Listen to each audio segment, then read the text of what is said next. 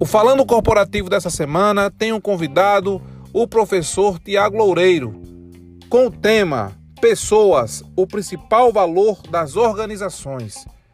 Falamos sobre recrutamento, seleção, desenvolvimento e avaliação e outros bons temas. Aproveitem!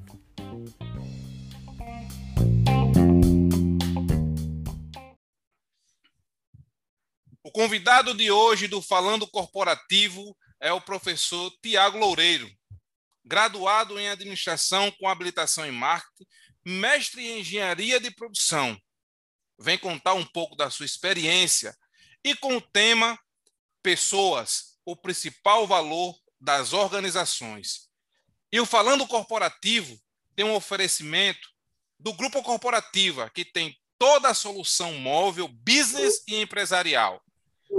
Basta falar e entrar em contato com o número DDD 84 99989 1401. Lá você encontra profissionais com experiências de 14, 10 anos que trata da sua solução e toda a parte corporativa, é, móvel e solução para a sua empresa. Bem-vindo, professor Tiago. Opa, Romero. Agradecer inicialmente aí o convite é, da corporativa por estar fazendo parte desse importante projeto que tem como objetivo levar conhecimento de forma rápida e direta para os ouvintes. Obrigado, professor Tiago. Bem-vindo também, Diego Alexandre, que faz parte do Falando Corporativa. Olá, pessoal. Boa noite, Romero. Boa noite, professor Tiago Loureiro. É uma satisfação recebê-lo aqui no nosso podcast, é, nesse nosso bate-papo, né? E eu que, que conheço o professor Tiago há bastante tempo, sei do quanto ele é capacitado e ele pode estar passando aqui para a gente para quem está nos ouvindo, né? Várias, várias ideias e, e um conhecimento vasto, né?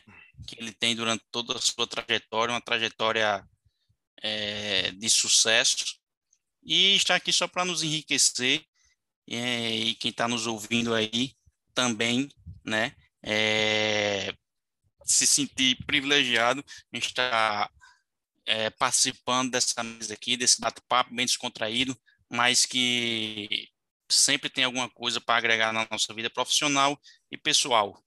Beleza? Vamos per lá, Romero. Per perfeitamente. É o, o Falando Corporativo e o Grupo Corporativa.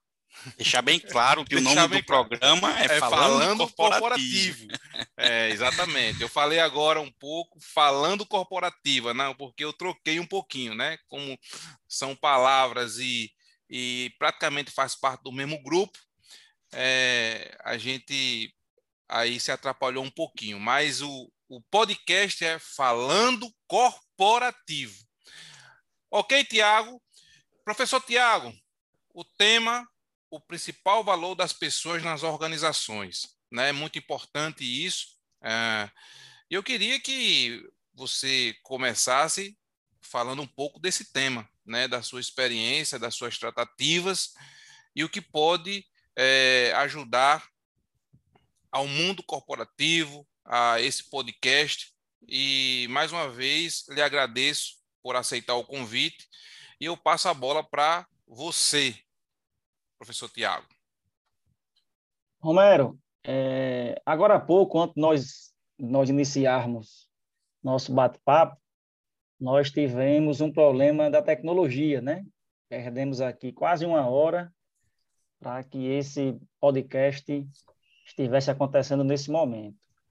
E por mais tecnologia que nós é, existia disponível para nós três, né, foi a pessoa, né, que conseguiu resolver o problema e colocar o podcast para funcionar. Então, é, o problema que nós tivemos agora há pouco, ele atesta exatamente a temática é, do podcast de hoje, né? Eu preparei aqui um, um roteiro breve, né? fazendo jus até à minha profissão de professor, para tentar ser didático, para que a gente possa ir mostrando é, o valor que as pessoas têm para as organizações e como, principalmente, as organizações devem cuidar desse bem tão precioso que elas possuem, né? É, eu costumo dizer que, por mais tecnologia, por mais recursos financeiros, equipamentos que as organizações é, tenham disponíveis, mas são as pessoas que vão ditar o ritmo, são as pessoas que vão utilizar esses, esses outros recursos, são as pessoas que vão fazer o coração da organização pulsar, né? Seja ela uma organização pública, seja ela uma organização privada, né? Mas para que o ouvinte conheça um pouco quem é Tiago Loureiro, eu vou brevemente contar aqui a minha trajetória profissional e depois eu volto ao tema principal. Então, eu comecei na VisaNet, hoje é a Cielo, né? Talvez os mais novos nem, nem chegaram a conhecer a VisaNet, que era uma empresa que é, gerenciava toda a marca Visa no Brasil. Né? Qualquer é, estabelecimento comercial, para receber o cartão Visa, obrigatoriamente tinha que ser é, cliente da VisaNet. E lá eu fiquei por aproximadamente quatro anos. Comecei numa empresa terceirizada, e aí, fruto do meu engajamento, que é um, um assunto que a gente vai tratar mais na frente, eu acabei sendo contratado pela VisaNet e em 2011, mais ou menos, eu fiz concurso para o Instituto Federal e ingressei no Instituto em 2012, né? Ingressei para ser professor, mas como eu sempre é, sou um apaixonado por essa área de gestão de pessoas, eu logo no início me envolvi com os programas de estágio e depois com o programa de Jovem Aprendiz no ano de 2016. Né? Nessa minha trajetória do IFRN, que é mais recente, é, eu sempre gosto de destacar que eu fui o responsável pela implantação do programa de estágio no campus Nova Cruz do IFRN, e eu coordenei, eu liderei todo o processo de implantação do programa Jovem Aprendiz nos 21 campos da instituição. Né? A iniciativa essa que até hoje é pioneira em toda a rede federal. Nenhum instituto do Brasil possui o programa Jovem Aprendiz em todos os campos, né? É, inclusive, por isso, a gente é constantemente procurado pelas outras instituições para ver como, como foi feito o processo de implantação é, e para que eles possam implantar lá. Mas, voltando ao nosso tema principal, é, eu costumo dizer que as pessoas elas são o recurso mais estratégico que qualquer organização tem e, como tal, a organização precisa cuidar das pessoas. Né? E para cuidar das pessoas, eu vou dividir aqui de forma didática que as empresas precisam basicamente cuidar de quatro processos principais: recrutamento e seleção de pessoas, que são os dois primeiros processos, depois desenvolvimento de pessoas e por último vem a avaliação, que é o que alimenta os outros três e faz com que a organização esteja o tempo todo evoluindo. Então, especificamente sobre recrutamento e seleção, é, pela minha vivência muito ligada aos programas de estágio de jovem aprendiz do IFRN, eu percebo uma primeira, vamos dizer assim, uma primeira falha, né, de boa parte das organizações, especialmente as menores, por não terem um setor de RH tão estruturado às vezes há um exagero de requisitos, né, é, durante os processos de contratação. Talvez até pela oferta excessiva de mão de obra, às vezes a empresa quer contratar, por exemplo, um assistente de administração, mas ela coloca lá como, como requisito que o candidato precisa ser formado em administração, precisa ter experiência, precisa falar inglês, é tanto do requisito que às vezes a empresa tem até dificuldade de encontrar a pessoa adequada. E quando encontra, é, o profissional é tão qualificado e o cargo dele é, às vezes é tão simples, é tão operacional, que ele acaba se desmotivando é, dentro daquela empresa, porque ele, ele enxerga nele, e de fato ele tem um grande potencial, mas ele está sendo como se fosse subaproveitado dentro da, dentro da organização. Né? Então, esse é um primeiro ponto que eu acho que é, que é importante a gente enaltecer aqui. É importantíssimo que a organização tenha bem definido o que se chama descrição de cargos. é, como o próprio nome sugere, é para todos os cargos que a organização possui, que ela saiba exatamente o que é aquele cargo, quais são os objetivos, quais são as atividades que aquele colaborador vai fazer, quais são as competências que ele tem que ter, quais são é, o, o, plano de desenvolvimento daquele cargo, aquele cargo é subordinado a quem, aquele cargo é, gerencia quais outros cargos da, da organização, qual é a interligação das atividades que aquele cargo faz com todos os outros que existem dentro da organização, para que a empresa possa, no momento de recrutamento e no momento de seleção, ela buscar no mercado profissional adequado para aquela vaga que ela disponibilize, né? É, recrutamento e seleção andam bastante juntos e por isso às vezes são confundidos, né? E aí só para fazer uma pequena diferença, recrutamento é como se fosse o chamamento, né? É quando a empresa coloca lá é, que está com a vaga disponível, publica no jornal, coloca na televisão. Hoje em dia utiliza-se muito as redes sociais. E seleção é quando ela começa a, de fato, é, a partir de alguma técnica existente, a selecionar aqueles candidatos que se interessaram pelaquela vaga que ela está divulgando. Né? É, e a minha prática também, muito próxima ao, ao programa de estágio de Jovem Aprendiz, é, me faz, sempre que converso com algumas pessoas, sugerir que elas procurem valorizar o programa de estágio e valorizar o programa de jovem aprendiz. E eu vou incluir aqui o programa de trainee. Por que eu digo isso?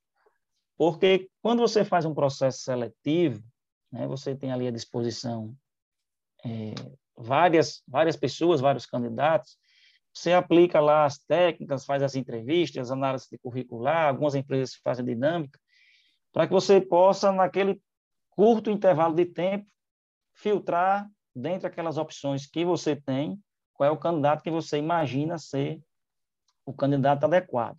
Né?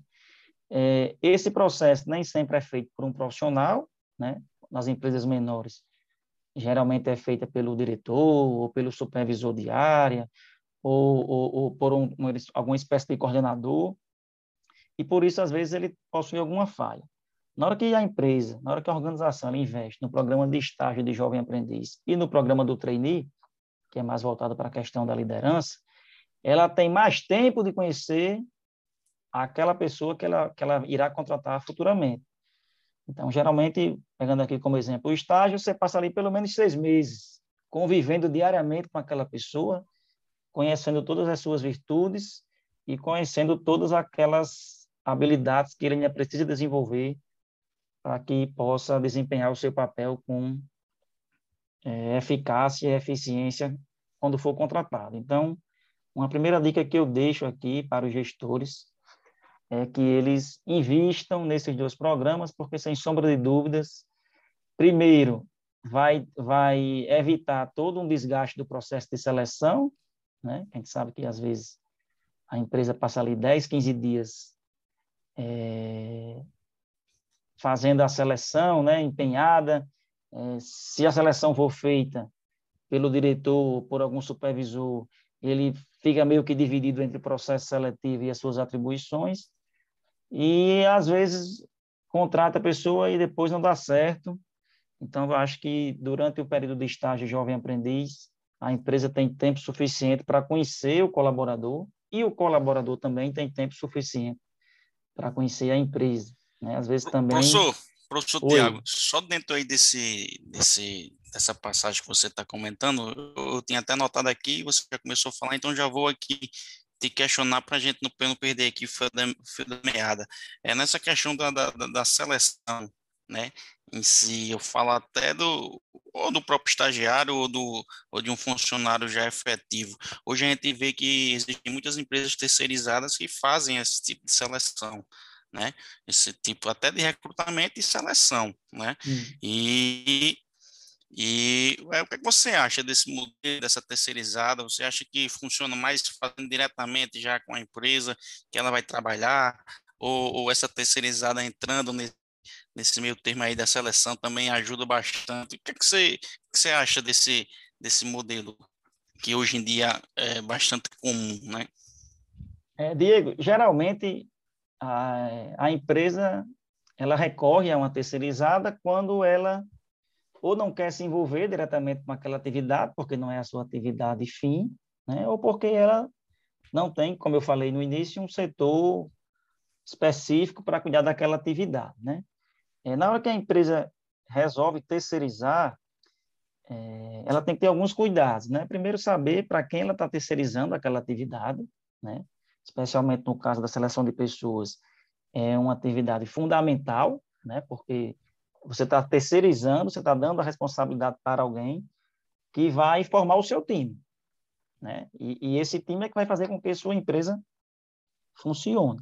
Né? Então, é, é, importantíssimo, primeiro, que você conheça é, o potencial que aquela empresa tem, a credibilidade que ela tem, como é que ela é, realiza os seus processos seletivos. E é importantíssimo também que a empresa terceirizada conheça a sua empresa. Né? Perfeitamente, isso quais, é muito importante, né? Que ela saiba quais são os seus valores, né?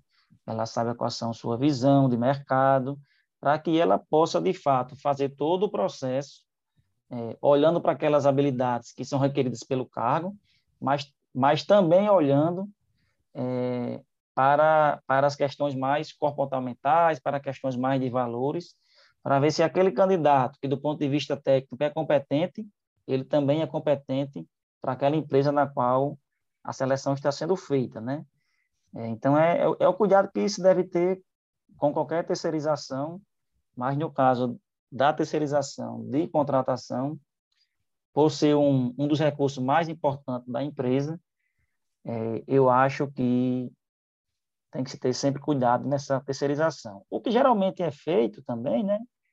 Vou chamar aqui de um sistema híbrido, né? As etapas iniciais são feitas pelaquela empresa terceirizada e após ela fazer um bom filtro, né? Vou dar aqui um exemplo. É, você está contratando um vendedor e ela tem ali cinco candidatos que chegaram na última fase. E aí, daquela última fase, é, colaboradores da empresa participam, né? Pra, geralmente é uma entrevista, é um bate-papo, para conhecer melhor, dentre aqueles cinco, quais, na visão da empresa, é, seria o candidato mais adequado. Então, seria um, um, um, híbrido aí, um misto, que eu acho que funciona melhor do que a terceirização por completo. Entendi. Beleza. Romero, é, alguma pergunta para o professor, algum questionamento para a gente dar continuidade aí ao nosso bate-papo? Ótimo. Como, como a gente está no, no, no recrutamento e seleção, né, a gente está falando sobre isso, Professor Tiago, é, na sua fala, é, teve, teve a questão da. Você colocou a questão da, daquele profissional e, é, que ele vai ser determinado e ser muito claro é, no que ele vai fazer na organização, né? É, eu queria tocar no assunto, tá? Que no mundo de hoje né? O que é a sua opinião também sobre o dinamismo para aqueles profissionais polivalentes, né? É, aqueles profissionais que cada vez mais também as organizações é, elas precisam, né? Desse profissional que ele tenha dinamismo e que ele seja um polivalente, né?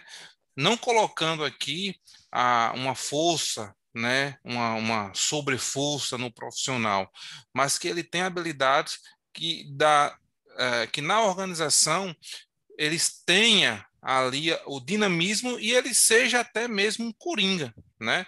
É, até mesmo pela necessidade hoje é, da evolução de mercado, da evolução de, de conhecimento, da evolução é, que a gente vive, até mesmo na evolução tecnológica. E eu queria que você comentasse e a sua opinião sobre esse tipo de profissional no recrutamento e na seleção. Né? se isso é uma situação positiva, uma situação negativa, até mesmo como a gente está falando aqui na questão da, do recrutamento e seleção, como isso é dado, na verdade, dentro dessa, de, de, desse fator, né? desse processo. É, Romero, principalmente no, no, no mundo mais privado, né? que geralmente é um pouco mais rápido e dinâmico do que o mundo público, né? O mundo público pela sua característica, pelo que a gente chama popularmente de burocracia, as coisas às vezes não acontecem no ritmo que acontecem no ambiente privado, a gente percebe que cada vez, cada vez mais as organizações buscam esse profissional que você, que você denominou aí de polivalente, né? Aquele profissional que é capaz de, de atuar, a depender da necessidade da organização, em várias funções, né? É, isso, por um lado, é muito positivo, né? Porque, como você falou, é, numa necessidade, numa urgência, é, aquele profissional pode, momentaneamente, desenvolver uma atribuição ou uma função para a qual ele não foi necessariamente contratado, mas, por outro lado, é, com a legislação que nós temos hoje, né, que tende a mudar, é, pode ser um pouco perigoso para a empresa, porque se esse, se esse dinamismo e, e, e, essa utilização do, do colaborador em várias funções pode caracterizar o que a gente chama de desvio de função, né? A gente sabe que a legislação trabalhista ela é um pouco antiga, né? ela não consegue é, evoluir na velocidade que o mundo evolui, que a tecnologia evolui, como você bem falou. Então, a empresa tem que ter sempre esse cuidado. Mas, sem sombra de dúvida, o profissional que ele é, que ele é polivalente, ele acaba que se destaca no, no mundo do trabalho, né? É, trazendo um pouquinho para o futebol, é, todo técnico gosta de ter aquele jogador que sabe jogar ali na lateral, no meio de campo, sabe jogar de volante, porque numa necessidade de jogo, ou, às vezes um colega se machuca e o treinador vai e pode pegar aquele jogador que inicialmente está mais acostumado a jogar no meio de campo e jogar numa lateral, por exemplo. Né? Então, o profissional polivalente, sem sombra de dúvida, é o profissional que toda organização tem que ter. Né? Momentaneamente, enquanto a legislação trabalhista não evolui, o empresário tem que ter apenas esse cuidado, né? E, e, e talvez esse profissional polivalente que você falou, ele entre um pouquinho, ou talvez ele explique aquilo que eu disse lá no início, né? Aquele excesso de requisitos, de exigências durante o processo de seleção, né? O processo de seleção é aberto para o cargo de vendedor, mas como a empresa sabe que no seu dia a dia, talvez ela precise que por alguns dias ou por alguns momentos, aquele profissional exerce outra função, ela já faz uma série de exigências que não são próprias do, do vendedor, né? E aí tem que não tem isso que a gente está conversando aqui não é nenhuma receita de bolo, né? Até porque cuidar de pessoas é uma atividade bastante complexa, não existe uma fórmula mágica, nenhuma receita de bolo, mas o que eu diria é que cada empresa dentro do mercado que atua, dentro da sua cultura organizacional, ela vá é, experimentando, ela vá vendo, fazendo experiências para ver o que é que dá certo e o que é que não dá certo. Às vezes, o que dá certo em 2019 não dá certo em 2020 e vice-versa, né? É, um momento desse de pandemia que nós estamos passando desde o, desde o ano passado, principalmente com mais ênfase, é, demonstra muito claramente isso que você falou do, do profissional polivalente, né? Nós tivemos que, como o pessoal está chamando de nos reinventar, né? Não diria nem, nem de nos reinventar. Eu acho que a gente precisou moldar um pouco o nosso jeito de trabalhar, porque a situação precisa, né? E, e, e aí, com certeza, o profissional polivalente, ele, é, em cenários que fogem do tradicional, que fogem da neutralidade, ele acaba se destacando e, e consequentemente, fazendo a diferença para as organizações. Muito bem, professor Tiago, é... e todos nós, né, a gente conhece um pouco, pelo menos, é, da história é, de um grande gestor, né, aqui do Rio Grande do Norte, não só do Rio Grande do Norte e do Brasil, né, eu falo de, de, de Nevaldo Rocha, né, que há um tempo atrás nos deixou e ele é, é um exemplo né, de, de, de, gestão e de liderança para várias pessoas e, e para vários gestores. Né? E tem uma história de, de, de, né, de seu Nevaldo Rocha que eu acho bastante interessante e gostaria que você é, falasse um pouco sobre esse, esse tipo de gestão, né, esse tipo de relacionamento que ele tinha para com seus colaboradores, né, é, ele gostava muito de andar pela loja, né, para saber como estava a arrumação das, das roupas dos setores né, na Riachuelo, e ele tinha é, um apreço muito grande pelos, pelos seus colaboradores. Acho que sempre quem trabalha para quem trabalhou para ele tem é, boas lembranças e sempre tem ele como um, um, exemplo de vida e de gestor, né? E o que, é que você acha? Hoje em dia eu vejo empresas, né, empresas grandes que têm funcionário que nem conhece o seu diretor, né? O cara chega, vai para sua sala e, e, e, dificilmente ele se relaciona com seus colaboradores, não conhece o cara que limpa o chão, né? Ele conhece aquela turma que está ali perto dele, da sua gerência. É, esse tipo de, de, de, de, gestão de seu Nevaldo e de, de, que algumas empresas adotam. O que é que você, qual a sua visão em relação a isso, professor? É, Diego, eu vou aproveitar a sua pergunta para a gente já entrar no, na, na segunda atividade que geralmente é desenvolvida por quem trabalha na área de recursos humanos, que é o desenvolvimento de pessoas, né? Então, quando você falou de, de seu Nevaldo, você falou de liderança, né? Você falou de, de conversar com seus colaboradores, né? Você em nenhum momento falou que seu Nevaldo, ou que a Guararapes, ou que o Grupo Riachuelo, ele era reconhecido por ele pagar bem o funcionário. Né? E, e eu vou aproveitar esse seu depoimento para começar dizendo que o que as pessoas esperam de qualquer organização é reconhecimento.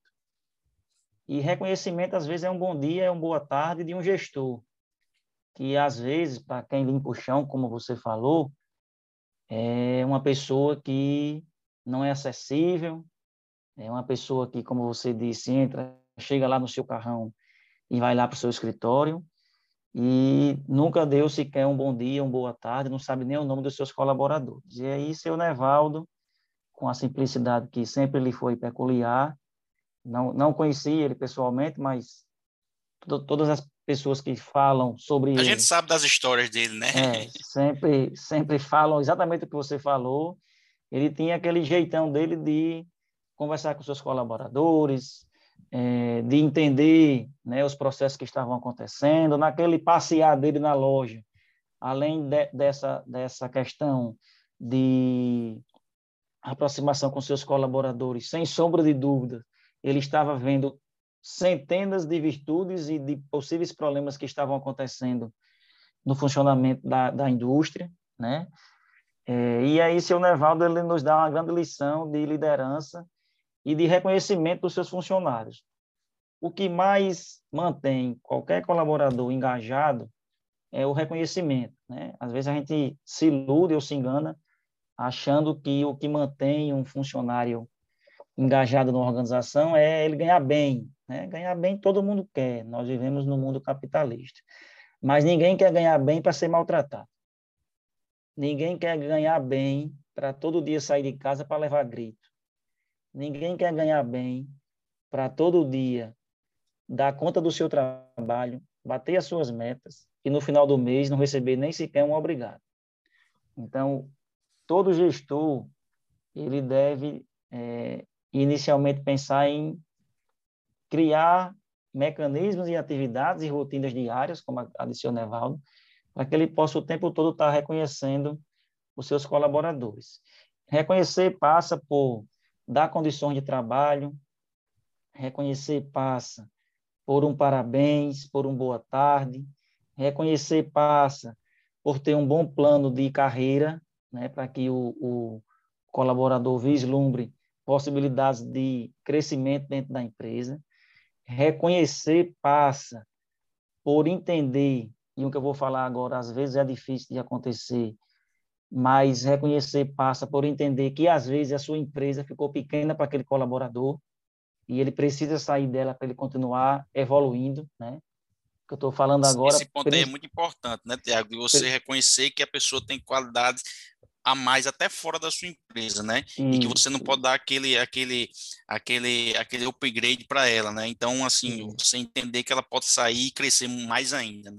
É, o que não é fácil de fazer, né? Exatamente. Você, você é. num mundo tão dinâmico e competitivo como você tem, você ter a, a, a hombridade, vamos dizer assim, de reconhecer que aquela pessoa na sua empresa ela está sendo o potencial que ela tem não está sendo totalmente aproveitado e por isso você torce até para que ela vá para um, uma empresa é, que, que lhe dê mais condições de se desenvolver profissionalmente. Né? Não é fácil porque na hora que a gente faz isso, a gente está perdendo, sem sombra de dúvida, um recurso humano importante. Então, dentro do desenvolvimento está esse mix né, de, de, de ações, de atividades que a empresa precisa ter para que ela possa estar tá o tempo todo é, desenvolvendo e engajada com o seu time. Né?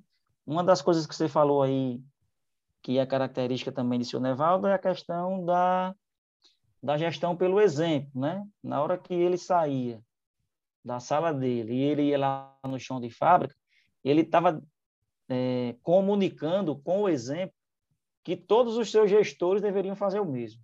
Se eu sou o proprietário, né? Se eu sou o dono e eu constantemente faço um tour na minha empresa, eu converso com as pessoas, todos os outros colaboradores, todos os outros gestores precisam e devem fazer o mesmo. Né? Então, acho que a grande lição que o seu Nevaldo deixa é isso. Mas no processo de desenvolvimento, assim como todos os outros, ele não é fácil de ser feito porque a gente nunca pode esquecer que a gente está lidando com pessoas e pessoas têm seus hábitos, têm seus costumes, têm seus desejos, têm suas virtudes, têm seus problemas e nunca vai existir uma fórmula mágica, né? O que a gente pode ir fazendo é como eu falei, vai experimentando, com base no que uma empresa fez, a gente vai vendo se na nossa dá certo, para que a gente possa o tempo todo, na medida do possível, manter o time o mais engajado possível, que é o que toda organização quer, né? O nosso time precisa estar feliz, né?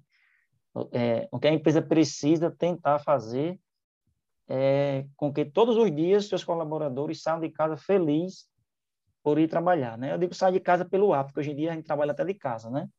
Mas que, que eles desenvolvam suas atividades felizes. Quem está feliz é responsável, quem está feliz é, dá o sangue, quem está feliz veste a camisa, quem está feliz está preocupado com outro colega da organização, quem está feliz está preocupado com os recursos que, que a organização lhe dá, né?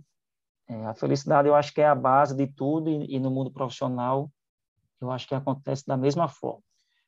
Felicidade, é, Tiago, e, e, gostar do que faz, né? Eu acho que uh, você ter o prazer de se levantar na segunda-feira às sete horas da manhã para ir para o seu trabalho, você precisa gostar, né? E não é. estar lá simplesmente para receber aquele salário no fim do mês, né? Então, acho que isso também é muito importante. Sem sombra de dúvida. Eu, por exemplo, é, eu ingressei no IF para ser professor de administração. Mas desde que entrei, estou sempre envolvido com os programas de estágio e de jovem aprendiz, que é algo que é, me deixa bastante feliz, porque eu consigo, de certa forma, colaborar com a melhoria da, de vida né, de alguns jovens que são nossos alunos. Então, professor Tiago, então, professor Tiago, a gente falou um pouco de recrutamento e seleção, falamos de desenvolvimento agora, com um exemplo é, muito importante do nosso estado, do nosso país, e a gente fala sobre as avaliações, né? Então, seguindo aqui o nosso, o nosso podcast, gostaria que você, professor Tiago, falasse das, nossas, das avaliações né, nas organizações, já que a gente falou sobre o recruta, recrutamento, desenvolvimento, e agora a gente vai para a avaliação. É, Romero, o processo de avaliação nas empresas, é, infelizmente, geralmente ele é feito para punir, né? Para encontrar os erros, é, para dar, no, como a gente diz no popular, um carão no aquele colaborador, para que ele possa melhorar, né? Então, por esse histórico, né? Hoje em dia já melhorou muito, mas ainda acontece, o colaborador ele tende a ter medo do processo de avaliação, né? quando na verdade o processo de avaliação ele é fundamental para a evolução tanto do colaborador e consequentemente da própria organização. Então a, a, a organização ela precisa é, desenvolver metodologias de avaliação que deixe o seu colaborador à vontade, né? que faça com que ele entenda que o processo de avaliação é importante né? para ele progredir enquanto profissional, né? e que durante o processo de avaliação serão encontradas virtudes, né, que precisam ser reforçadas, precisam até ser replicadas para outros colaboradores, mas também vão ser encontradas algumas falhas, algumas deficiências que o colaborador é, está apresentando, né? É, a gente na, na, na, academia, na escola, né? Quando diz que é a semana de prova, os alunos ficam todos se tremendo, ansiosos, porque eles, eles acreditam que, que o processo de avaliação é um processo para punir e não para avaliar aquele conhecimento que ele adquirido durante toda a disciplina. Eu, eu aqui no IF eu procuro deixar os alunos bastante à vontade, procuro dizer a eles que é apenas um processo de avaliação natural é, que faz parte de qualquer organização, de qualquer crescimento. E hoje em dia as, as organizações, principalmente aquelas que têm um setor de RH mais estruturado, elas têm utilizado o que se chama de avaliação 360 graus, né? Perfeitamente. É, que é esse processo, de forma resumida, é, é, é um tipo de avaliação que vai envolver várias pessoas e vários setores da organização para colaborar com a avaliação daquele daquele colaborador, né? Professor Tiago, é, eu vou eu vou só é, fazer um, um comentário é, é, sobre sobre a questão da avaliação, até trazendo um pouquinho para o desenvolvimento. É, nós podemos, né, é, isso é uma visão, né, uma visão particular, e toda visão, cada um tem sua visão, é, podemos trabalhar até mesmo a avaliação dentro do desenvolvimento, na construção, né, a gente fazer aquele processo avaliativo uh, na questão do desenvolvimento, né? escutando o colaborador, escutando o, as suas dificuldades, os seus anseios e também tentando de alguma maneira é, fazer essa construção, fazer essa ponte, fazer esse link, porque eu acredito que a, as organizações, quem trabalha com seus objetivos, com metas, é, elas se sentem, né, é, na obrigação não, não, sei, não sei nem se essa palavra é obrigação, mas como o objetivo é o, é o alcance das suas situações de metas financeiras, metas de produção, até vejo isso que essas avaliações elas vêm aqui dentro do desenvolvimento, até mesmo para construção, né, para que, que as coisas sejam construídas para chegar nesse objetivo. É, e não passar por uma avaliação, uma situação avaliativa no final, né? É, uhum. né, na verdade, então a gente também tem esse processo de avaliação, avaliação da construção lá no desenvolvimento, porque o objetivo é, da empresa, só é, falando novamente, né, é a questão de uma meta, de uma meta financeira, de uma meta de venda, de uma meta dos seus objetivos, e essa avaliação passar pela questão da construção, do desenvolvimento e também tem esse processo avaliativo, né, a, a avaliação que é o processo final, né, que é onde, gente, onde se encontram os erros, os acertos e como você bem falou, professor, é, os erros principalmente eles, ele, ele, ele se vai para uma construção, né, uma situação construtiva para que se aprenda positivamente e não aconteça os erros é, é, que, que foram pontuados, que, que aconteçam nas pontuações. É, Romero, você falou de uma questão importantíssima, né? O processo de avaliação, ele é um processo, como você mencionou, diário. Né? Constantemente a organização ela está avaliando seus indicadores, avaliando os comportamentos das pessoas, é, porque como você disse, ela para sobreviver ela precisa que ao final ela bata a sua meta, que é a, a meta que vai é, garantir a, sustentabilidade financeira da, da, da, organização, especialmente no mundo privado, né? Então, o processo de avaliação é rotineiro, é diário, é, tem empresas que fazem conversas diárias, tem empresas que toda semana marcam uma reunião, então, assim, a avaliação ela pode acontecer de várias formas, né? O, o importante é que, é que para o colaborador esteja sempre claro é, como e com base em que ele está sendo avaliado. Né? O que é que a empresa espera dele? Porque se eu não sei, né, se não está claro para mim, se não foi bem definido pela organização, o que é que ela espera de mim, às vezes eu estou indo pra, por um caminho imaginando que estou fazendo o melhor, mas na verdade não é aquilo que a, que a empresa está esperando e desejando de mim, não é aquilo que a empresa precisa de mim naquele momento, né?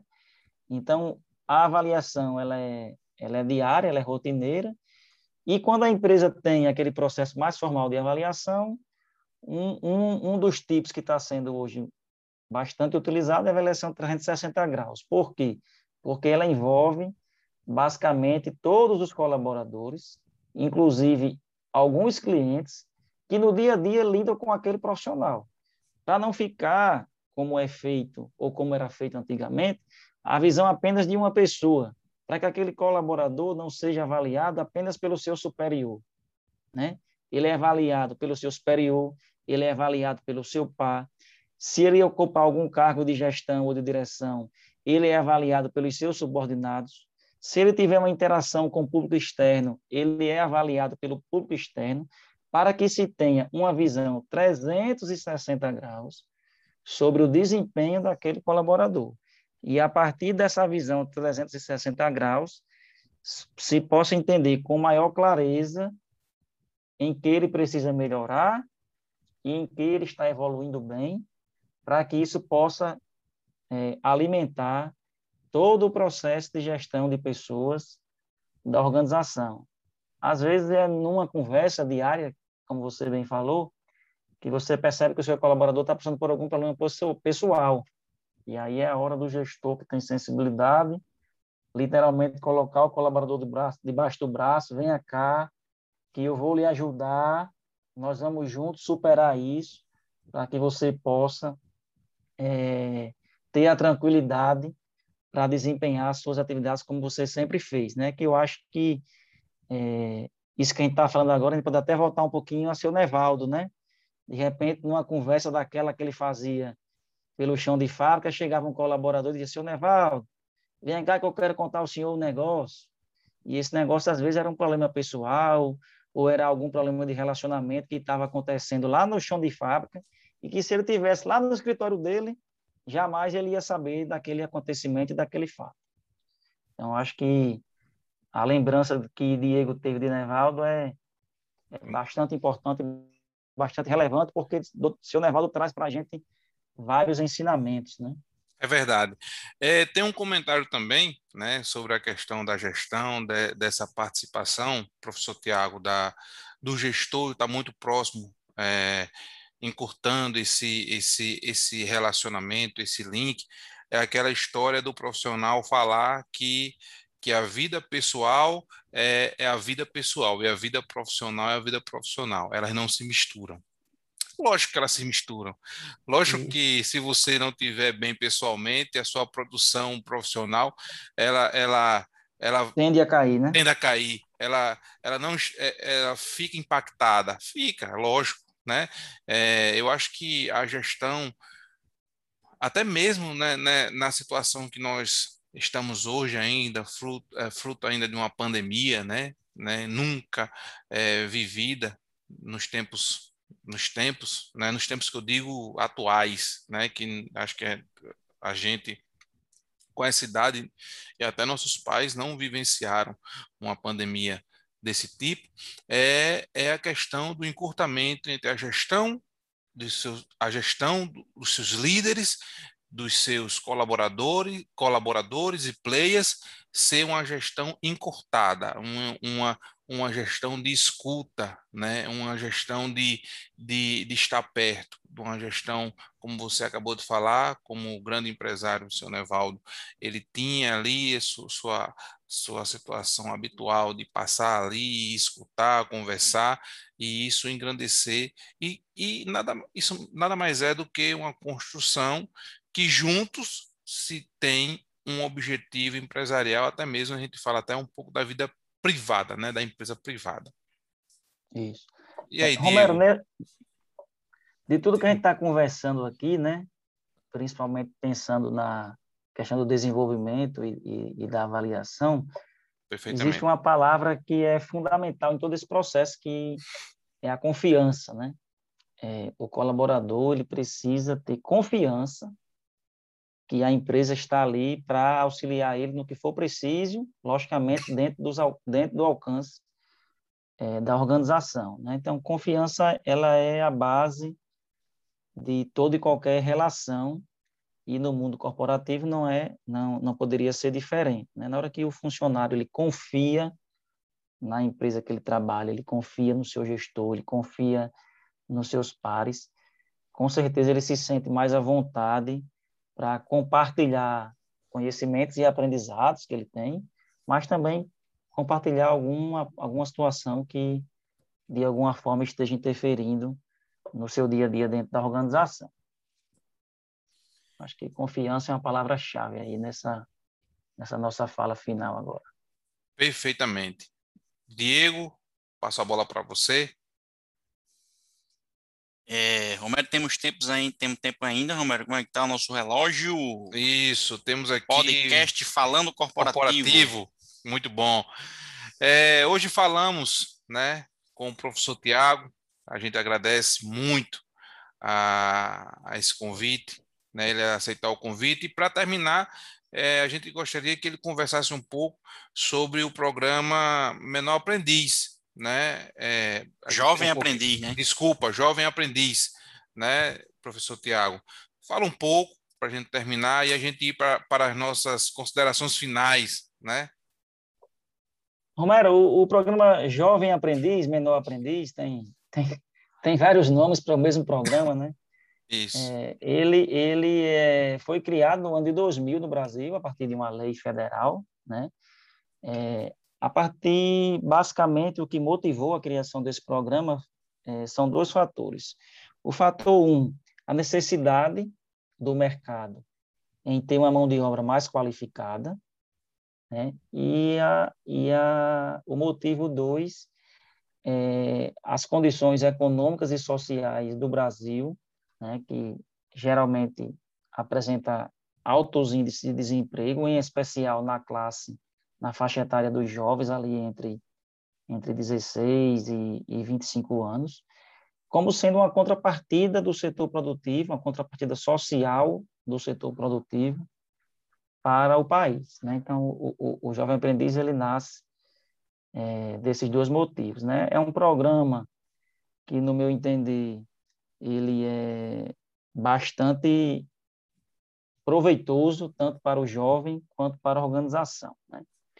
É, o jovem ele fica ali trabalhando geralmente quatro horas por dia, né? O meu expediente tem sua carteira de trabalho assinada, precisa obrigatoriamente estar fazendo um curso profissional, né? Porque o jovem aprendiz ele, na sua concepção, o aluno faz algumas atividades teóricas, que seria o curso, e, e atividades práticas, né? É, naquela perspectiva do tão elogiado ensino dual alemão. Né? O brasileiro tem essa mania de enxergar a bondade nos outros e esquecer, às vezes, o que ele também faz muito bem em casa. Eu costumo muito ouvir das palavras das pessoas muitos elogios sobre o sistema dual alemão. Lógico, o jovem aprendiz ele está distante do sistema dual. Quem, quem conhece o sistema dual é, consegue perceber com mais clareza as diferenças. Mas ele é um embrião do sistema dual. Né? Por quê? Porque ele traz teoria e prática ao mesmo tempo. E para as organizações, porque isso é bom. Pelo aquele fator que eu falei lá no início. Né? É, quando você contrata alguém para ser jovem aprendiz, geralmente esse alguém ele é o primeiro emprego dele. Né? Então, a sua empresa foi a primeira organização que se dispôs a receber alguém sem experiência nenhuma, que geralmente o mercado não quer, né? para que você possa desenvolver aquela pessoa. Então, geralmente, o aprendiz, ele, pela idade que ele tem, ele é alguém bastante engajado, tem muita energia, o jovem tem muita energia, ele está fazendo um curso, está louco para colocar aquilo em prática. E aí ele encontra no ambiente da organização aquela oportunidade que ele sempre buscou, né?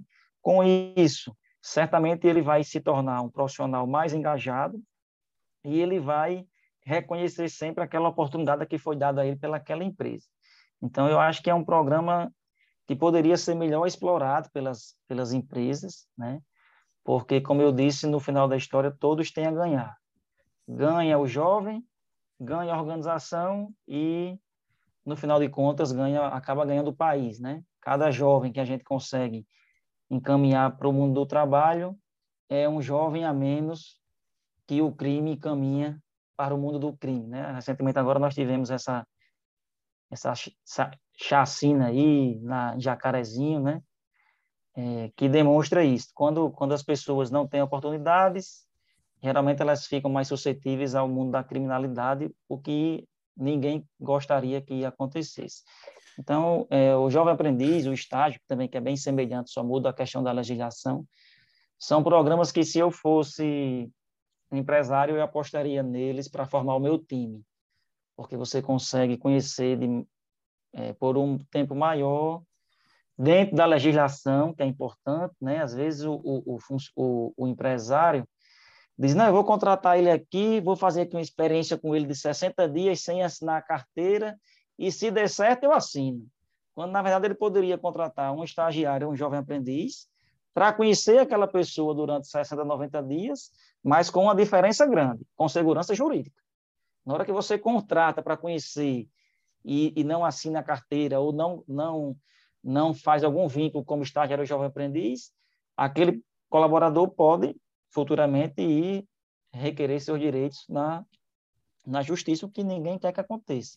Professor então, Tiago, é, é, é só aí, é, sem querer atrapalhar, já atrapalhando, o, o, o, jovem, o jovem ele já entra com carteira assinada, não é isso? E com todos assinada. os direitos de um, de um funcionário normal, um funcionário já de, de carreira? É porque o jovem aprendiz, Diego, ele tem uma carga horária reduzida, né? Ele não trabalha hum. as 40 horas, ele trabalha geralmente 16 horas por semana. Então, é, a maioria dos direitos ele tem, férias, é, FGTS, se sofrer algum tipo de acidente de trabalho, ele tem o mesmo direito que o trabalhador normal tem, apenas eles, ele, embora tenha sua carteira de trabalho assinada, mas ela é assinada na condição de aprendiz, então ele segue uma legislação própria. Então tem uma particularidade, né? Isso, ele, ele é obrigado a estar matriculado num curso, como eu falei agora há pouco, a carga horária dele é menor, o fundo de garantia dele, em vez de ser 11%, é 2%, tem algumas particularidades, mas é, de fato ele é um funcionário da empresa, ele é um colaborador da empresa. E sobre a lei, é, professor, é porque eu, eu já uh, já fui é, algumas pessoas já me perguntaram sobre a lei, né? Tem algumas empresas que, que, que os empresários é, não veem, né, espaço, né, assim, no ramo delas para esse tipo de situação. O que, é que você fala para essas pessoas que acham que na empresa dela não cabe, porque é, o ramo delas está. Não, não, é, geralmente os jovens aprendizes não têm essa, essa. está nessa área, esse, esse estudo. Assim, eu acho que fica um pouco. A informação não, não, não chegou, talvez, a esse empresário, a informação completa de como ele aproveitar esse jovem. É, eu, eu acredito que isso deve ser ao fato de, de, como você falou, um pouco de desconhecimento do, do empresário com relação à lei, né? Porque, como eu disse no início, o jovem aprendiz ele tem o propósito de formar mão de obra qualificada para o mercado, né? Foi, foi daí que ele nasceu. Essa, essa é uma das razões principais dele ter nascido.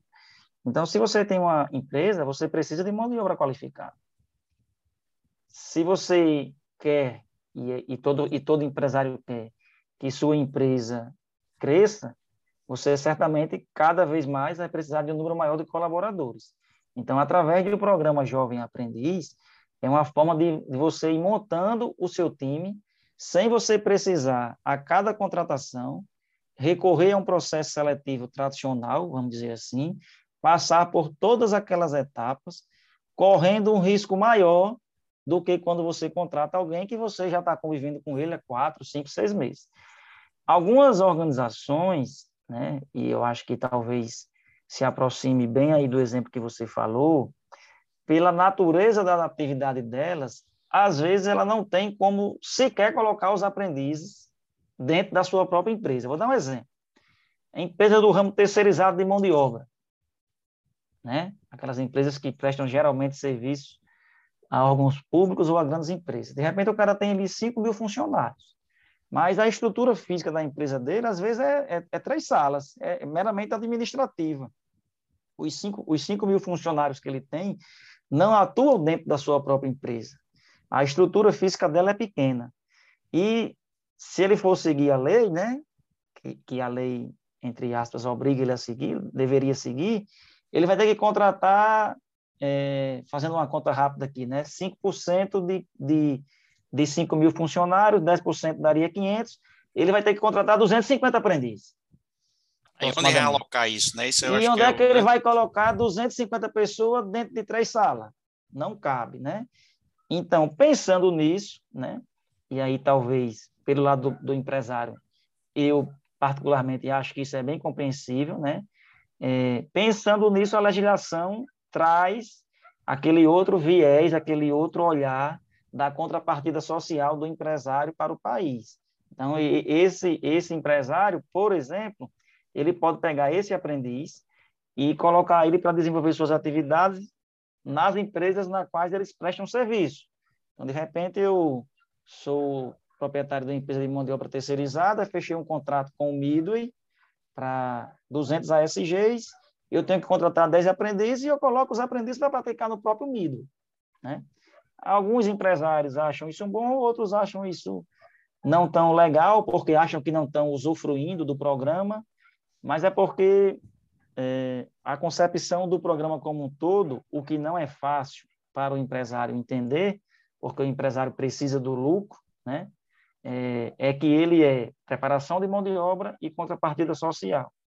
Precisa que o empresário ele tenha uma, uma, uma cabeça não tão voltada apenas para o lucro, para ele compreender esse outro lado também, né? O que a gente sabe que não é fácil, né? Que o empresário ele precisa viver do lucro, é natural. Sem lucro ele não consegue se sustentar e vai é, quebrar financeiramente e, e, e, vai todos os empregos vão se destruir, né?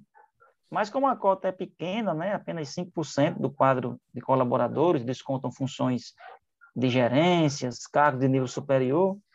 Eu acredito que com um conhecimento maior é, olhando todos os benefícios que o programa traz, né? pensando principalmente na preparação da mão de obra, em todos os custos que o processo seletivo traz, de repente o, o, o, o empresário está gastando ali todo mês dois, três, quatro, cinco mil reais para fazer processos seletivos, quando ele poderia estar tá utilizando aquele dinheiro para é, custear o programa Jovem Aprendiz.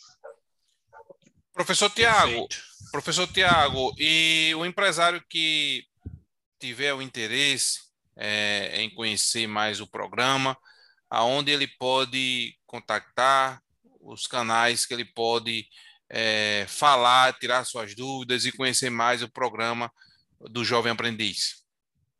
É, o Jovem Aprendiz ele é, é ele é gerenciado pelo Ministério da Economia, né? acredito eu que no portal do Ministério da Economia é, tenha muitas informações sobre o programa, na própria grande rede, mas a nível local, as principais instituições que atuam com o programa Jovem Aprendiz é o CIE, todo o Sistema S, Instituto Dom Bosco, Casa do Menor e o próprio IFRN, né, que aderiu ao programa agora recentemente, é, a partir do ano de 2016, nós nos organizamos para levar mais esse benefício para a sociedade, né? Então, puxando a sardinha para o meu lado, qualquer empresário que queira conhecer um pouco melhor o programa, pode procurar lá o IFRN para ter as, as orientações iniciais e, a partir disso, ele possa decidir, é, dentro da sua realidade, com qual instituição de ensino ele quer firmar parceria. Ok, ok. Pessoal, hoje falamos com o professor Tiago Loureiro. Falamos um pouco de recrutamento e seleção, desenvolvimento, avaliação, programa Jovem Aprendiz. E com o tema, o nosso tema foi pessoas, o principal valor das organizações. Aqui eu deixo minhas considerações finais, deixo aberto ainda para Diego e o nosso convidado. É, muito obrigado, professor Tiago, pelo convite, foi muito bom o nosso, o nosso podcast de hoje, um podcast que ele envolveu é, técnica, é, ele envolveu situações mais práticas e também a questão de, de tecnicamente, né? Tecnicamente, onde a gente a gente pode desenvolver e colocar isso nas instituições e organizações. Muito obrigado, professor, pelo seu pelo seu tempo, né? Tivemos um probleminha hoje técnico, mas a gente, como você colocou, as pessoas que fazem a diferença e fazem acontecer. Ok?